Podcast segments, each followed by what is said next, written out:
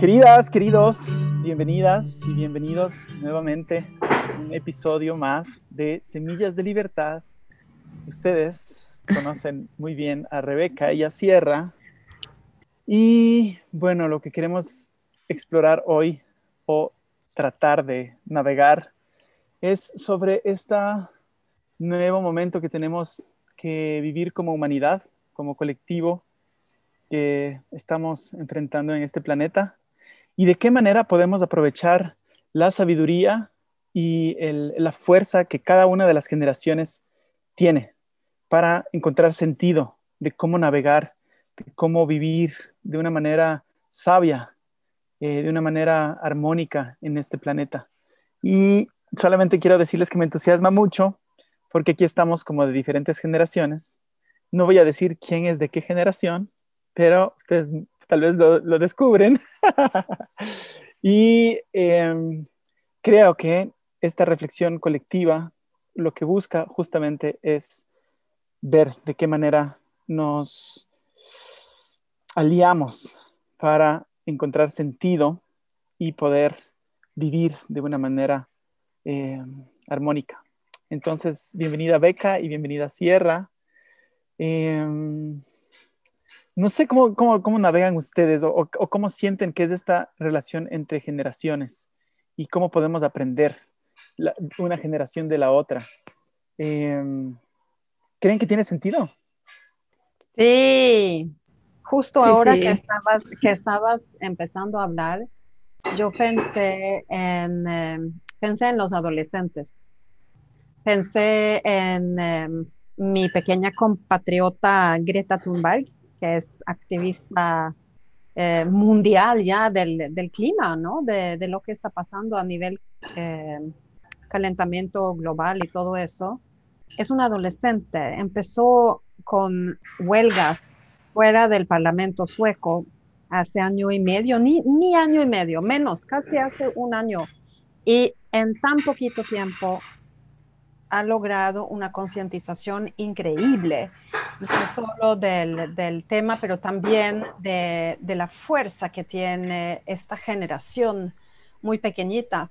Y yo veo cómo lucha la gente de mi edad eh, de, no querer escucharla, de minimizarla, de hacerla así como de, bueno, qué bien que tú te estés este, comprometiendo con esta causa, cuando tú seas grande vas a poder hacer algo, como no queriendo eh, hacerle caso, no queriendo escucharla, em, pero no van a poder evitar, ¿no? Están intentando no escucharla, pero tiene mensajes tan importantes y yo veo que los adolescentes entienden de qué se trata porque aunque no son adultos, ellos van a vivir en este mundo, están heredando este mundo de nosotros y están furiosos porque nosotros estamos cometiendo demasiados errores. Entonces, si no los escuchamos, yo ni me imagino qué va a pasar. No vamos a tener jubilación, nos van a castigar, no, no sé, o sea, están, están con tanto potencial y tanta voz eh, fuerte, pero no tienen voto y por eso no les estamos haciendo caso. Pues sí, lo primero que pensé yo fue una experiencia que tuve. Bueno, primero no había pensado que, que somos de diferentes generaciones. No sé, no, no lo había pensado. Los, los veo para mí son, sí, sí, mis compas. Em, entonces, sí, una experiencia que tuve recientemente, una fui al bosque a acampar unos días, a recolectar hongos y compartir con unos amigos que cada, cada uno, de, éramos cuatro y cada uno era de, de una década diferente.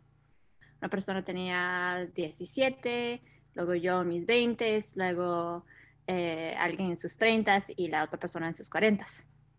Y fue, no sé, cuando me di cuenta de eso, y, empecé como a poner atención en como las conversaciones y en cómo nos, cómo nos alimentamos, justo porque teníamos esa, esa perspectiva eh, diferente, em, porque pues nacimos, crecimos en una década diferente.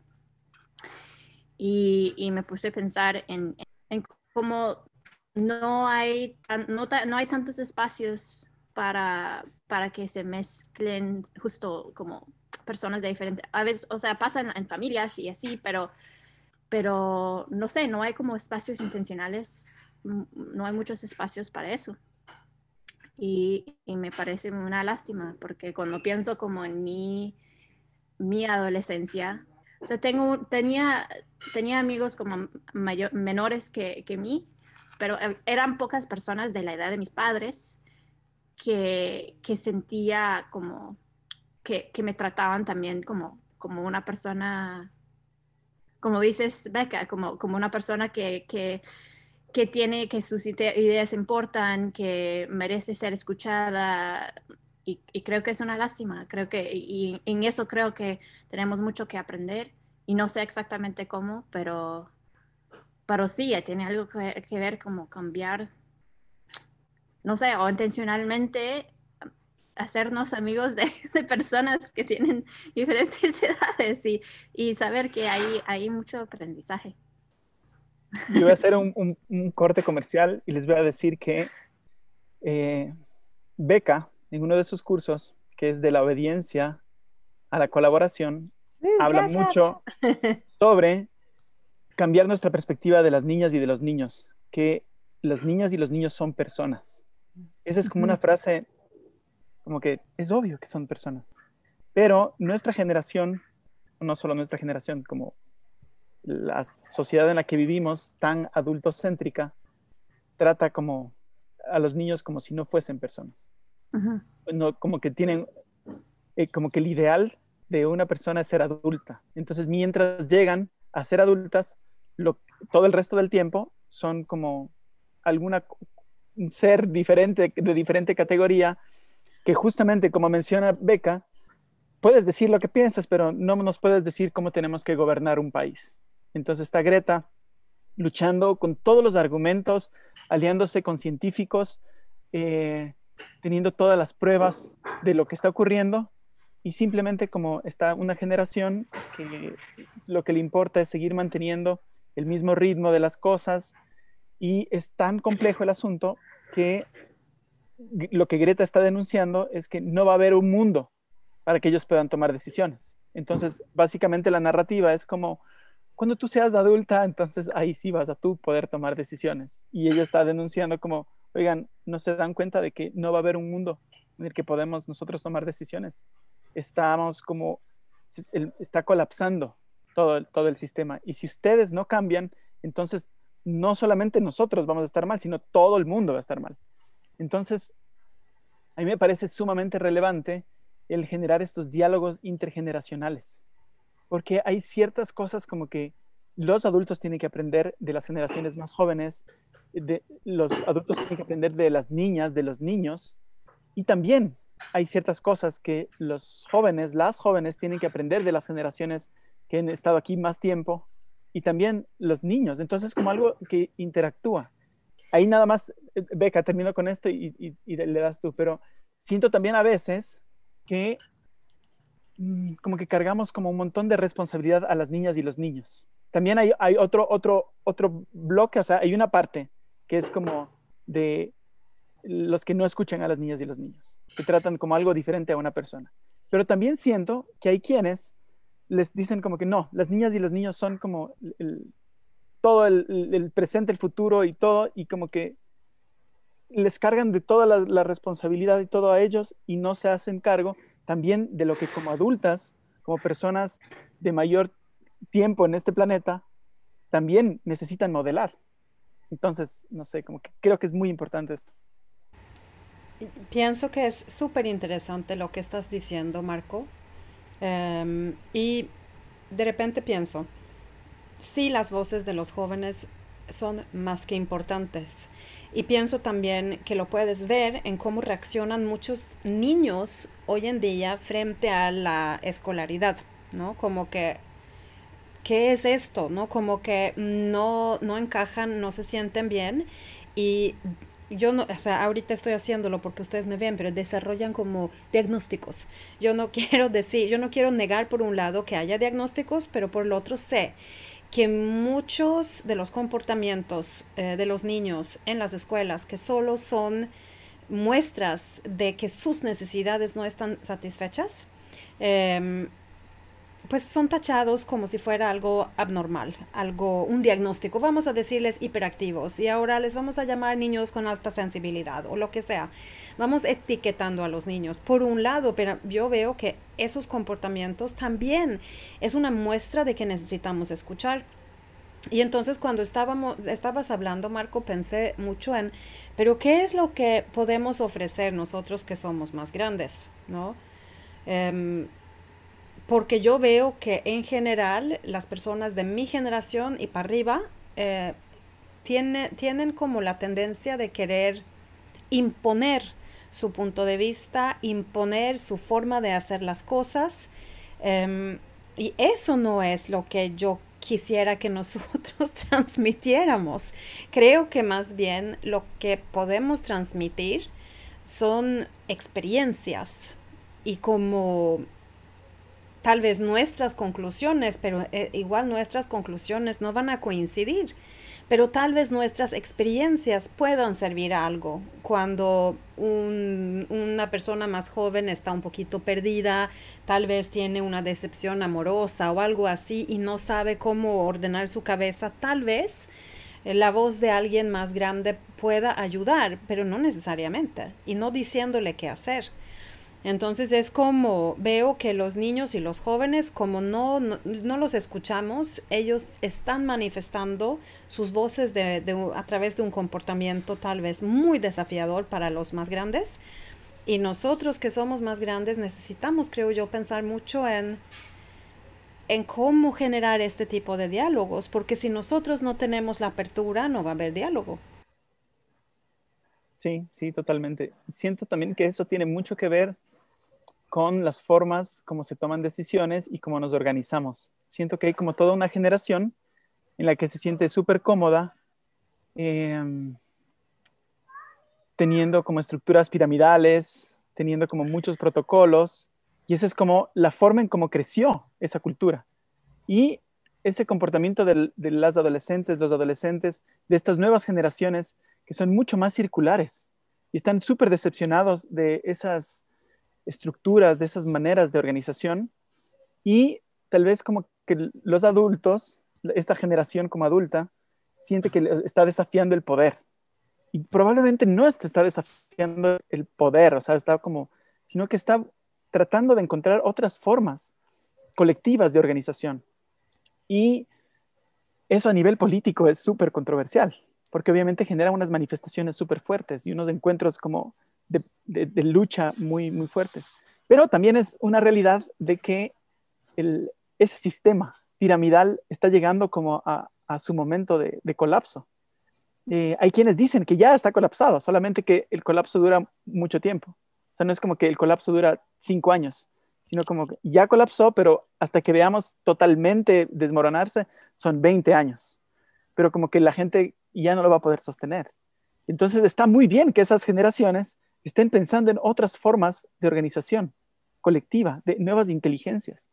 Y siento ahí, por ejemplo, que hay un aporte bien importante dentro de los centros de aprendizaje autodirigido, como dar herramientas a esas otras generaciones para poder tomar decisiones, organizarse, verse, eh, resolver conflictos de una manera como distinta a esta otra inteligencia eh, piramidal. Aún así, es como veo este conflicto como como en organizaciones eh, que estamos apuntando como hacia otras lógicas, hacia, otras, hacia otros mundos posibles, y veo en esta interacción que decía Sierra, como de diferentes generaciones, diálogos súper enriquecedores, pero también como tensiones, principalmente tensiones en, en como formas de, de, gobierno, digamos, o formas como de tomar decisiones. Como que hay toda esta generación más, uh, no sé, como mayor, que tal vez se resiste un poquito a, soltar totalmente el control. Eh, y veo también como que hay quienes sí se esfuerzan y están ahí como navegando eso, como de, oh, bueno, voy a, no, es, no, es, natural para mí, pero voy a, voy a confiar y voy a empoderar y voy a dar paso como a estas otras voces, estas nuevas generaciones.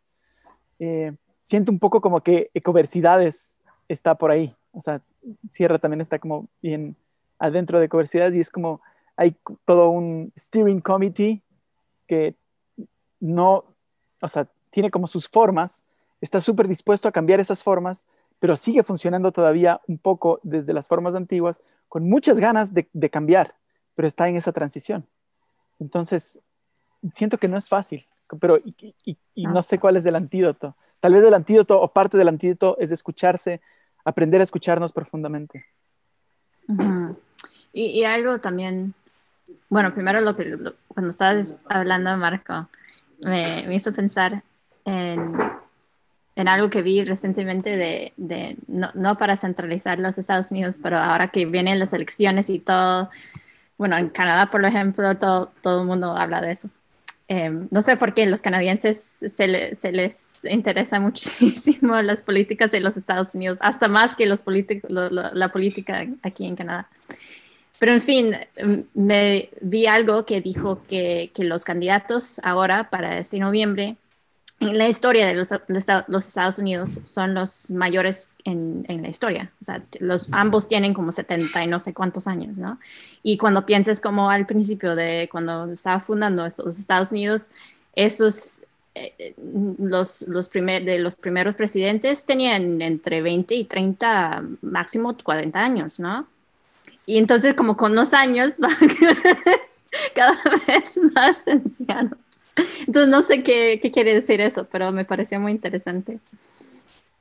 Y, y sí, me gusta mucho lo que dices, Marco. Yo creo que es cierto que, que pues estamos en, en, las organizaciones y lo que estamos creando, lo que está emergiendo, pues sí es complicado y tenemos que como aprender cómo dialogar y también creo que una parte súper, súper importante es estar bien con, con esas tensiones. Sí, si, no, si no podemos, como más que todo, es como el rol, creo que de, de, de, los, de los adultos y de los supuestamente más maduros, aunque normalmente, o sea, la edad no, no, no es una garantía de, de madurez, que que tenemos que aprender a, a, a, recibir a, recibir esas voces, esas, esas tensiones, esos, esos em, choques, ¿no? Esas como preguntas que nos hacen incómodas. Necesitamos como... Y, y, creo que esa es la parte, sí, que creo que es difícil y creo que tenemos que practicar como adultos, ¿no? Como de porque creo que, bueno, para mí, por, por, por, ejemplo, creciendo siempre hubo esta idea de, de respeto, ¿no? Tienes que respetar a los adultos y, y, y algo como negativo alrededor de la, la rebeldía, ¿se dice? like rebelliousness. Rebeldía rebeldía, ¿no? Que, que, todos los adolescentes en algún momento como que pasan por este, esta etapa donde tienen que chocar con todo y decir que no, que, que reinventarse y, y, y, no sé, como ir en contra de todo. Y es como una etapa súper difícil para los padres, no sé qué, ¿no? Y, creo que es una narrativa, ¿no? De, de, de ese, de, de, ese mundo en que estamos, que está colapsando y, realmente necesitamos como transformar la idea de la rebeldía de algo negativo a, algo que es un regalo, ¿no? Cuando, cuando tienes una persona joven que, que, que llega y dice, oye, esto no me parece y, veo que estás haciendo eso y eso no está bien o, o, cualquier cosa, eso es un regalo, ¿no? Y tenemos, es algo sagrado, casi que, ¿no? Es súper interesante escucharte, Sierra, porque cuando dices eso de la rebeldía y cómo los adultos así como, es que es súper difícil ser padre de un adolescente. Primero, yo soy mamá de un adolescente y es la etapa más gloriosa que he vivido como madre. Es una cosa deliciosa. Yo amo estar con mi hijo de una manera que, que no he podido apreciar antes. Em, y pienso que muchos adultos utilizan esa narrativa como pretexto para no cambiar. Es, es así como de, ah, este, ellos, pero es porque ellos son así. Y entonces evitan escucharlos, evitan hacerles caso, evitan ponerles importancia, evitan mirarse a sí mismos y cuestionar ese adultismo absolutamente ah, espantoso, ¿no? Y utiliza nada más esa rebeldía como así, ah, así tiene que ser. Y no, no tiene que ser. Yo sí estoy de acuerdo que cuando eres adolescente, claro que tienes un, desarrollo cerebral, neurológico que hace que quieres argumentar, pero no tiene que ser argumentar contra papá, mamá. Porque si mamá, papá piensa como tú, pues ok, podemos argumentar hipotéticamente contra la sociedad y encontrar nuevas formas. Y por supuesto que necesitan reinventarse y encontrar su identidad, pero eso no significa que, que rechacen todo lo que nosotros somos, rechazan lo que nos sirve. Y yo creo que eso es lo que necesitamos ver. Yo creo que ahí está, está el gran desafío. Siento que, bueno, por muchos años estuve cerca de como adolescentes, como acompañando procesos con adolescentes y puedo identificar totalmente eso, que ellos no, no tienen como esa rebeldía por cualquier cosa, sino es por las cosas que no tienen sentido y por justamente por estructuras que no funcionan, por conceptos que no tienen realmente una, una como un fundamento, o por lo menos que ellos no han encontrado fundamento todavía. Entonces, no es que, te atacan o te preguntan cosas o como que te confrontan para hacerte quedar mal, sino es para saber, ellos necesitan como empezar a construir su identidad con bases firmes. Y obviamente, si se están dando cuenta de que hay perspectivas, nociones que no les terminan de encajar bien, van a buscar como, ¿esto tiene sentido o esto no tiene sentido? Para poder anclar bien. Si es que logran encontrar que sí tiene sentido, lo van a, abrazar. Pero si es que en medio del cuestionamiento se dan cuenta de, no, es que así son las cosas, o porque sí, y, no encuentran como una generación que realmente ha madurado, digamos, como sus, conceptos, sus ideas, entonces obviamente probablemente van a ir por otro camino. Y está bien, porque es lo que les, hace, les da ese sentido. Siento también como el gran desafío ahora que hay generaciones de gente bastante adulta, bastante anciana, que está tratando de ser adolescente ahora. Entonces veo como un montón de abuelitas con su WhatsApp.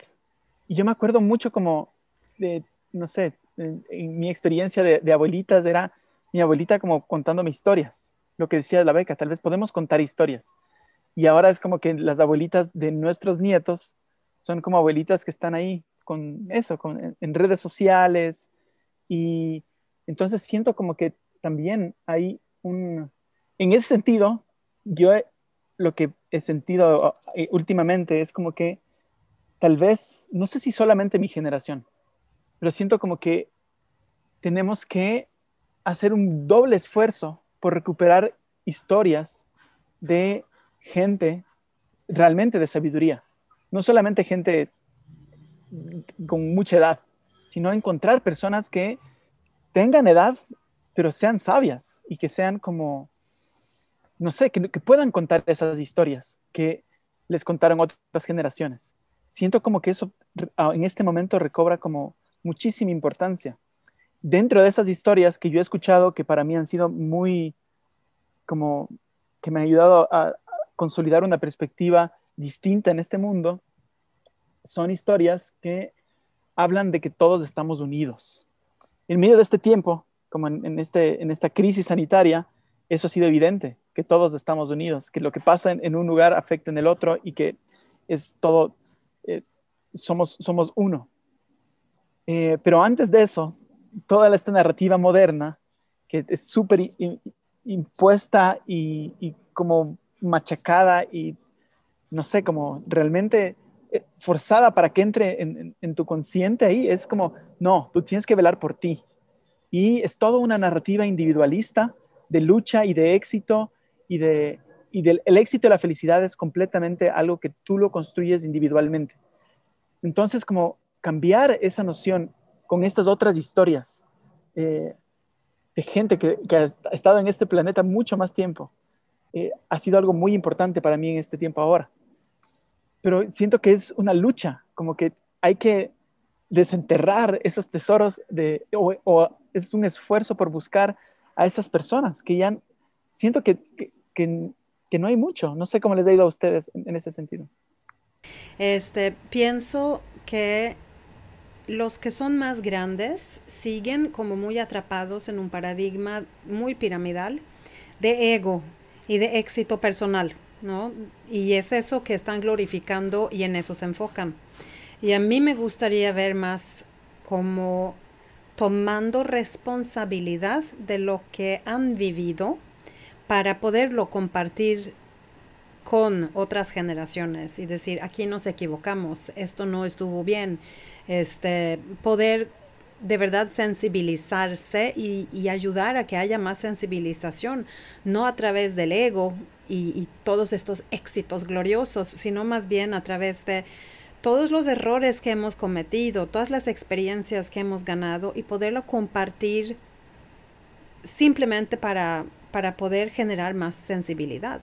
Sí, hay, como algo en mi corazón que, que desea más conexión y relación con personas mayores que tienen más experiencia, que tienen esas historias, como siempre, toda mi vida. O sea, algo de, de cuando era me acuerdo cuando era niña, mi cosa favorita era como sentarme con una abuela o un abuelo y decir, oye, eh, cuéntame una historia. Y, y, podrías escuchar todo el día. Y hasta cuando era adolescente, siempre me gustaba pasar tiempo con personas mayores y todavía. Y, siento como en nuestra sociedad hasta que, hay un mensaje como de algo es parecido a como cuando, cuando, cuando paso tiempo con los hijos de, de unos amigos, ¿no? Siempre dicen, oh, gracias por, por tomarte un tiempo y, entretener a mis hijos, ¿no? Y, siempre es como, ¿qué? ¿Qué? No, o sea, es, es un honor poder tener ese tiempo con, con tus hijos, ¿no?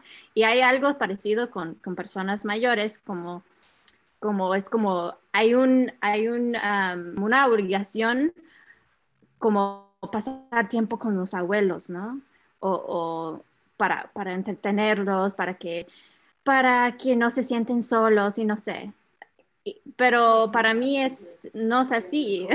es a mí me llena cuando cuando puedo tener ese tiempo y, y siento que quizás quizás por, por, por, esos mensajes que recibimos, mucha gente como, aunque no, quizás no han tenido esas experiencias con esas personas, tengan ya su idea de que, ay, no, pasar tiempo con niños es, es difícil y, aburrido, o pasar tiempo con ancianos es, es, difícil y aburrido, ¿no?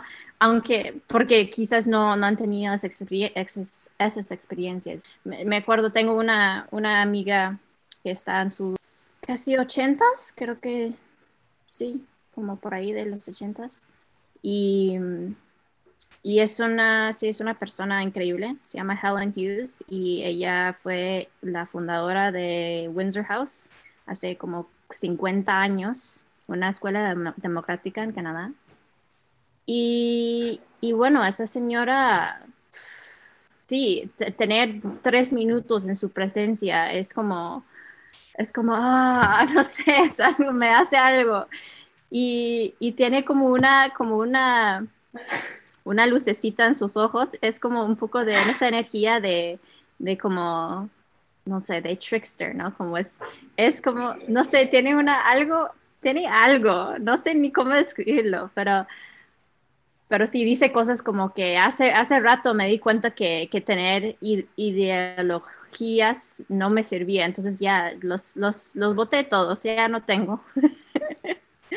y no sé, tiene como, ah, no sé, es, es, una, sí, es una, es una joya y, y quisiera que todos tengan, más que todo como personas jóvenes, que tengan como personas, abuelos y abuelas así, ¿no?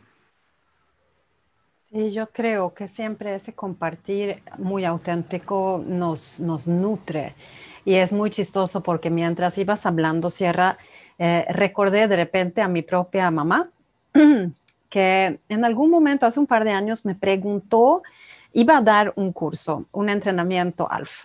Eh, y me dice así de repente, muy, muy de la nada, ¿y qué edad, qué edades tienen los participantes? Y pues yo todavía no conocía al grupo y no tenía ni idea. Y le dije, la verdad, yo no sé cuántos años tienen, ¿no? Y me dijo con una voz así de total sorpresa, pero ¿cómo que no sabes cuántas, cuántos años tienen? Yo, pues porque no es muy relevante. Y me dice, pero que la edad es muy relevante. O sea, mírame a mí, yo solo convivo con personas de mi misma edad porque es ahí donde encontramos cosas en común. Y yo la miré así, dije, ¿qué? Perdón, le digo, pero yo convivo con seres humanos de 0 años hasta 90 más o menos. Y la verdad es que no veo que sea la edad eh, como el factor que define la afinidad. Y ella no supo ella qué decir. Pero se me hizo muy, como muy obvio cómo la generación eh, de, los, de los 40 pueden pensar, ¿no? Como que no, no se exponen fácilmente a, a personas de edades diferentes y por ende no, no los entienden, no los conocen, no saben y ni les interesa. Y siento que es una lástima y es una pérdida de conexiones, de, de experiencias y de mucha sabiduría mutua que podría generarse y simplemente no está. Es como una falta de curiosidad muy grande. Y creo otra vez esto de que, ah, pues nosotros a mi edad ya sabemos todas estas cosas. No, es, no sé, es, es los, siento como una pobreza. Y perdón, mami, por exponerte, pero es lo que dijiste.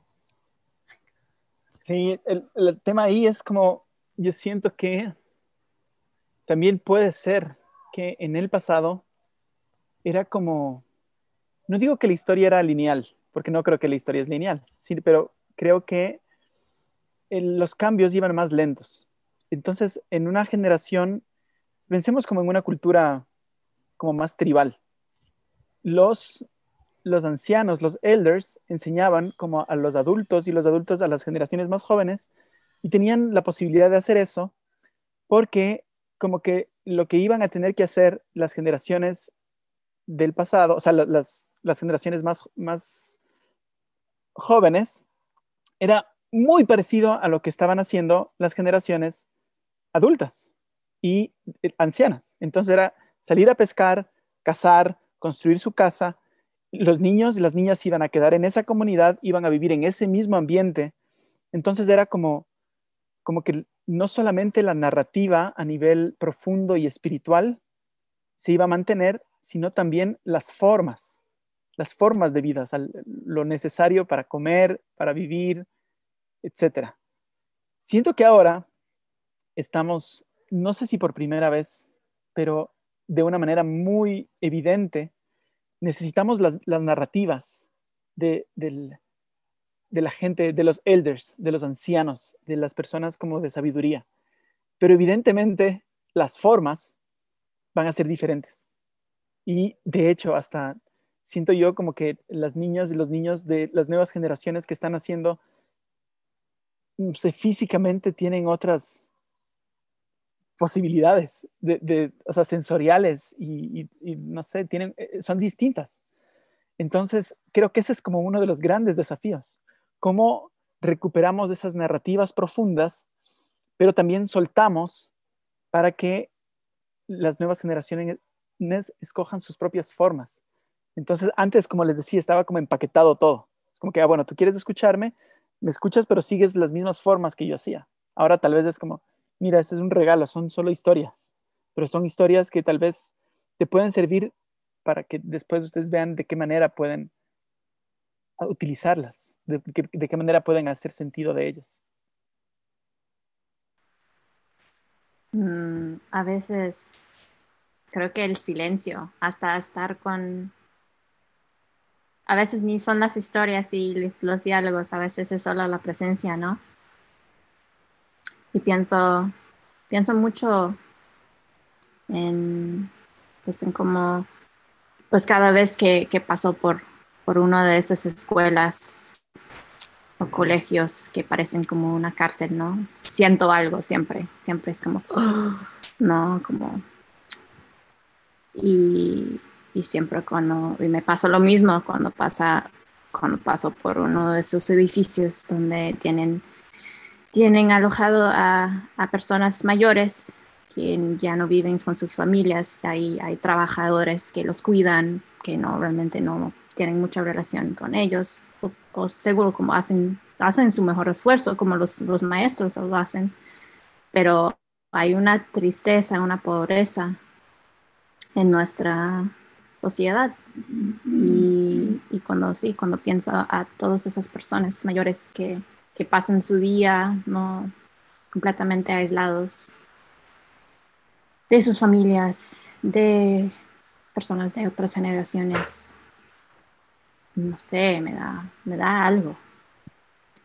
Y, no sé, ¿qué, ¿qué podemos hacer? Lo que tú observas, siento yo, es esa separación de la humanidad por edades, ¿no? Los niños, hasta decimos, los niños de edad preescolar, así, ¿no? Porque, ok, los metemos en, en, eh, en, el preescolar. O los niños de edad primaria, ok, pues son niños que van en la primaria.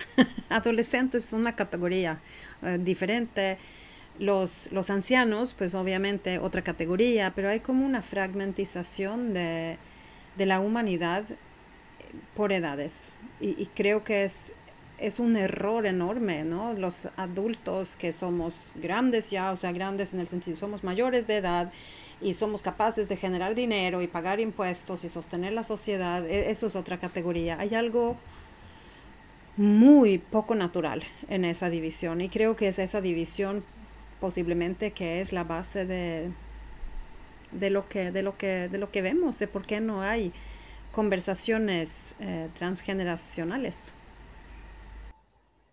Y Sierra, decías como en, al inicio que no sabes por qué. Estaban como justo los dos candidatos y super, gente súper mayor. Para mí es, dice mucho, dice mucho como de, y me parece hasta peligrosísimo.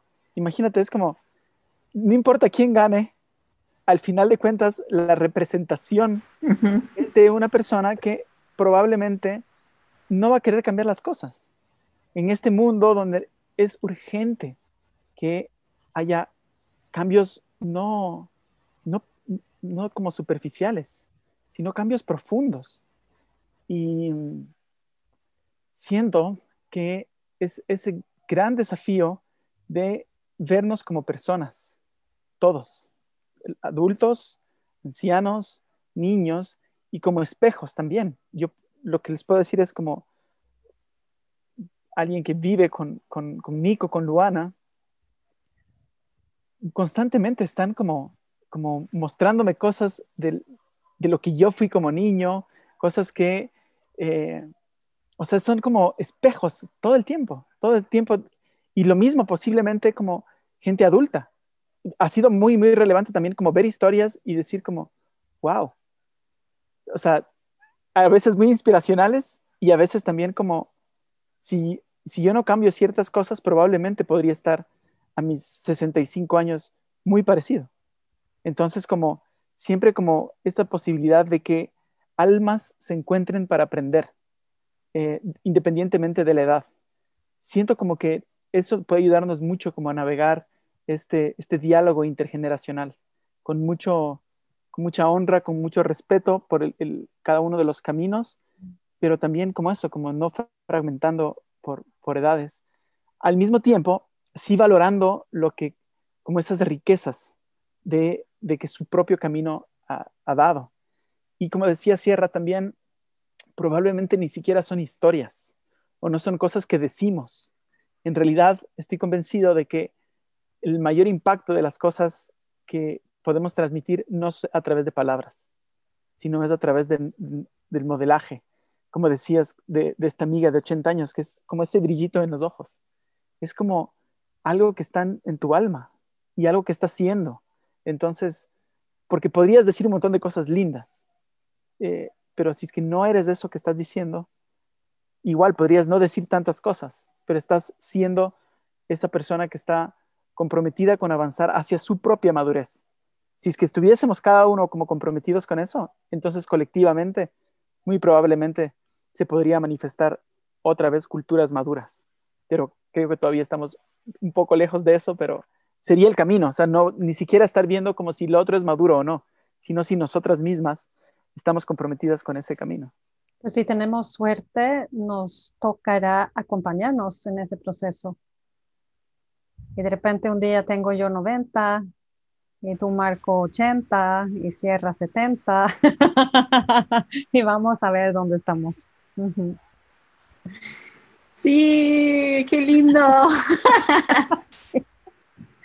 Una mirada hacia el futuro.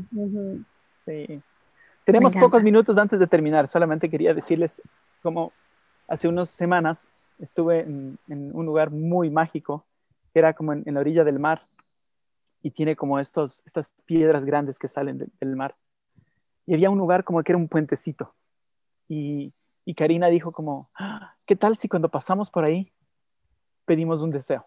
Algo que, que tú anheles, como así tipo, tipo cuando pasas en tu cumpleaños que dices que antes de soplar la vela tomas el deseo cuando pasé por ahí, por esa piedra, lo, lo que se me ocurrió pedir de deseo, como de anhelar profundamente, era realmente poder seguir avanzando hacia una vida madura. Por mí mismo, pero también como por, por Luana, por Nico, por la gente que tengo alrededor. Pero ese era como un compromiso de, es lo que anhelo. Lo que anhelo es, independientemente de la edad que tengo ahora, seguir manteniéndome buscando esa esa madurez eh, del alma, tal vez, no solamente como, o sea, es algo como, como comprometido con ese camino interno. Y nada, solo eso quería contarles. Deseo lo mismo. Yo también siento con mucha humildad, porque es tal vez fácil decir y yo no sé cómo es hacer. Muy bien, queridas, queridos, gracias por acompañarnos en este episodio más de Semillas de Libertad. Nos volveremos a ver pronto y seguiremos explorando así como con un cafecito este tipo de conversaciones. Les mandamos un abrazo fuerte. Adiós.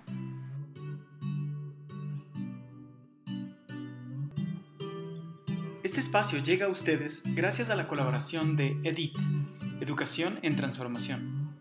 El Nido Casa Abierta, incubadora de aprendizaje alternativo y www.rebecacoritz.com. Encuéntranos en redes sociales con el hashtag Semillas de Libertad. Volveremos a encontrarnos en el siguiente episodio.